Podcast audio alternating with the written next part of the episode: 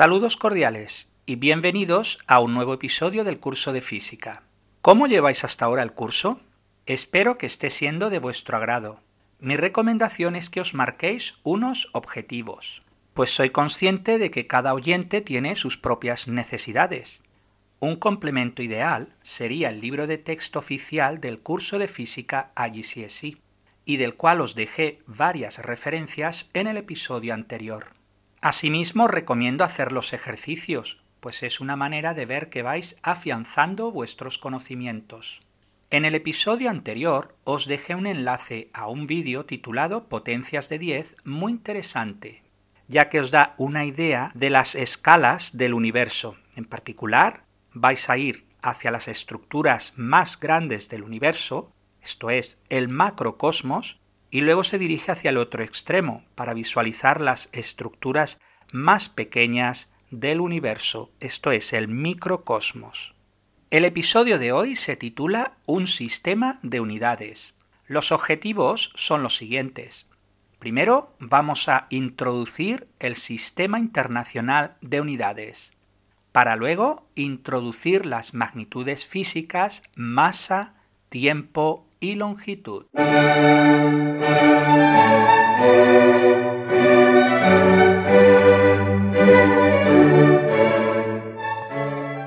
Si yo os pregunto por una unidad de masa, seguro que me decís gramo o kilogramo, pero existen otras como la libra, la onza o la tonelada métrica.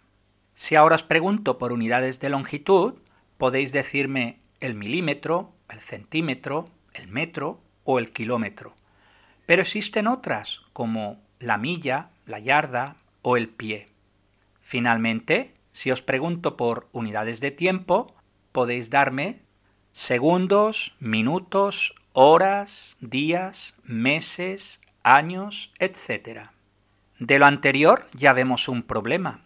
Hay demasiadas unidades y ¿cómo sabemos lo que es una libra o lo que es una yarda?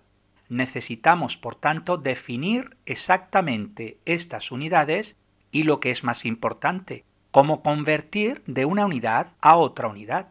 De ahí que se defina el Sistema Internacional de Unidades, que es el que vamos a seguir en este curso de IGCSE.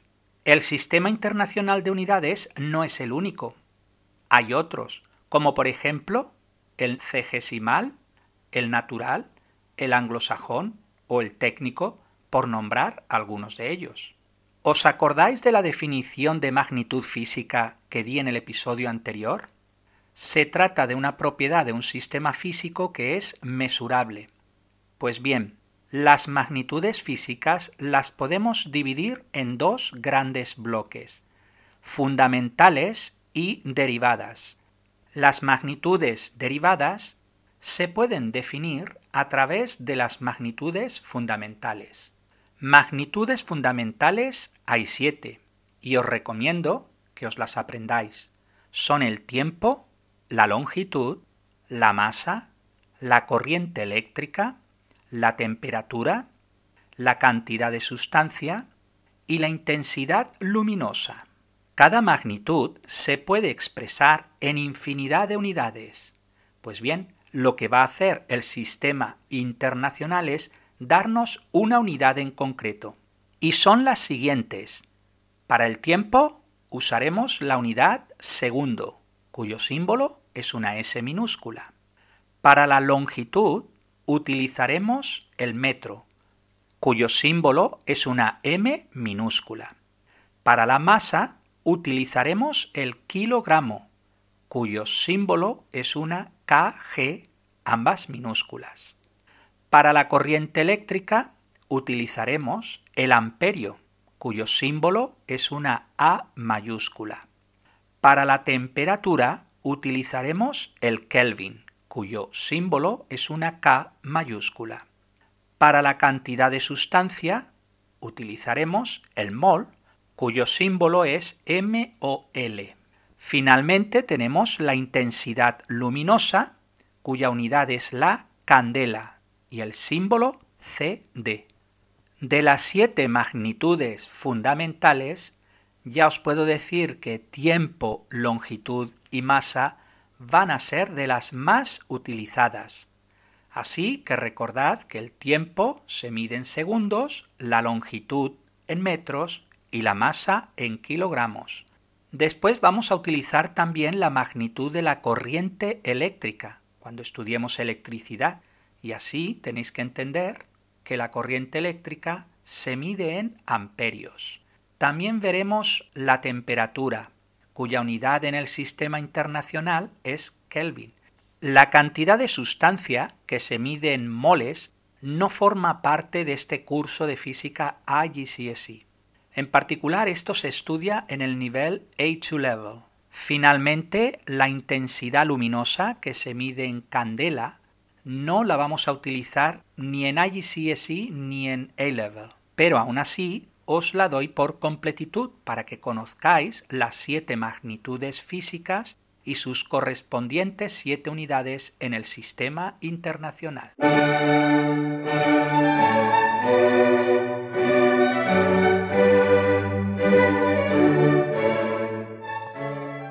Un auto de tamaño medio pesa unos mil kilos. Un paquete de azúcar pesa un kilo. Un billete de 50 euros pesa un gramo. Un pelo humano pesa un miligramo. Las anteriores oraciones son correctas en el lenguaje hablado cotidiano. Sin embargo, no son estrictamente correctas desde el lenguaje de la física. Y eso es porque masa y peso son dos conceptos diferentes en física. Para que me entendáis con un ejemplo. Normalmente decimos que una persona pesa, pongamos por caso, 50 kilos. Bien, esto no es correcto, lo que habría que decir es que esta persona tiene una masa de 50 kilos. Sin embargo, su peso sería de unos 500 newtons. Por ahora, es suficiente que sepáis que masa y peso no son lo mismo. Volveremos más adelante al tema del peso. Pero, ¿qué es la masa? ¿Cómo podemos definir la masa? Pues la masa es la cantidad de materia que tiene un objeto. Ya hemos dicho que la unidad de masa en el sistema internacional es el kilogramo, cuyo símbolo es kg. La pregunta es, ¿cómo definir el kilogramo? ¿Qué es exactamente un kilogramo?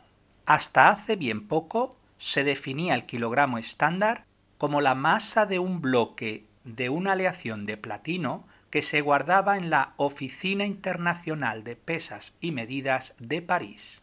Pero hace apenas dos años, en noviembre de 2018, se redefinieron las unidades del sistema internacional. La idea era definirlas en términos de constantes universales.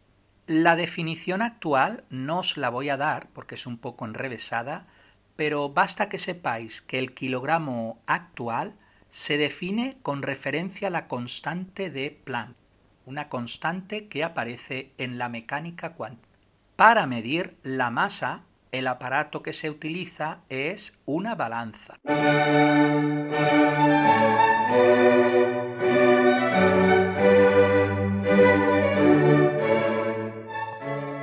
La unidad de tiempo en el sistema internacional es el segundo, pero ¿cómo definimos el segundo? Originalmente, el segundo se definió como una cierta fracción de la duración del día concretamente la fracción 1 dividido 60 por 60 por 24. A su vez, un día se define como el tiempo que tarda la Tierra en rotar una vez alrededor de su eje. El problema de esta definición es que la rotación de la Tierra no es muy constante. La definición actual es bastante más compleja y tiene que ver con otra constante, concretamente con la frecuencia de la transición hiperfina del estado fundamental no perturbado del átomo de cesio 133. Tranquilos que ni tenéis que memorizar la definición ni entenderla. Simplemente la doy a título ilustrativo para que veáis cómo algo aparentemente tan simple como el segundo se define de una forma tan aparentemente complicada. Fijaros que para definir el tiempo, es necesario que haya movimiento, que haya cambio. Imaginad por un momento Un universo estático, esto es, que no cambia absolutamente para nada de un momento al siguiente. En estas condiciones, decidme, ¿cómo podríamos definir el tiempo? Para medir el tiempo podéis utilizar un reloj o un cronómetro. Por último, la unidad en el sistema internacional de la longitud es el metro, cuyo símbolo es una M minúscula. El metro antiguamente se definió como la distancia que había entre dos marcas de una barra de metal que era guardada en la Oficina Internacional de Pesas y Medidas de París.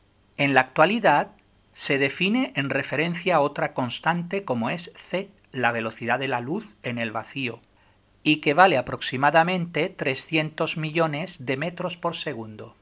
Concretamente, se define el metro como la longitud del trayecto recorrido por la luz en el vacío durante un intervalo de tiempo de 1 dividido 299792458 de segundo.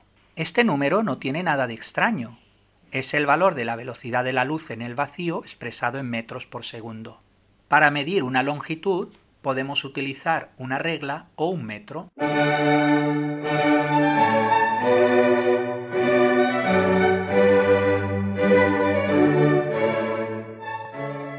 Veamos algunos ejercicios que nos ayuden a aclarar los conceptos expuestos. Número 1. ¿Cuál es la unidad de longitud en el sistema internacional? El metro. Número 2. ¿Cuál es la unidad de masa en el sistema internacional? El kilogramo. Número 3. ¿Cuál es la unidad de tiempo en el sistema internacional? El segundo. Número 4. Decidme el nombre de los siguientes símbolos. G gramo. M minúscula G, miligramo. T, tonelada. Mu, M, micrómetro. M minúscula S, milisegundo. Número 5. Realizar los siguientes cambios de unidades. A. 1564 milímetros en metros. 1.564 metros. B. 1750 gramos en kilogramos. 1.750 kilogramos. C. 26 toneladas en kilogramos. 26.000 kilogramos. D. 62 microsegundos en segundos. 62 por 10 elevado a menos 6 segundos. E. 3.65 por 10 elevado a 4 gramos. Pasadlo a kilogramos. 36.5 kilogramos. F. 6.16 por 10 elevado a menos 7 milímetros. Expresadlo en metros. 6.16 por 10 elevado a menos 10 metros. Número 6. 500 páginas de un libro tienen una masa de 2 kilos y medio. ¿Cuál es la masa de una página expresada en kilos y en miligramos? La respuesta es 5 gramos, que se corresponden con 5 por 10 a la menos 3 kilogramos y también 5.000 miligramos. Número 7. Ordenad las siguientes unidades según correspondan a masa, longitud o tiempo. Kilómetro. Longitud. Microgramo. Masa micrómetro, longitud, tonelada, masa, nanómetro, longitud, kilogramo, masa, metro, longitud, milisegundo, tiempo, segundo, tiempo, miligramo, masa, nanosegundo, tiempo, microsegundo, tiempo, gramo, masa, milímetro, longitud. Hasta aquí la clase de hoy. Muchas gracias por su atención y hasta el próximo día.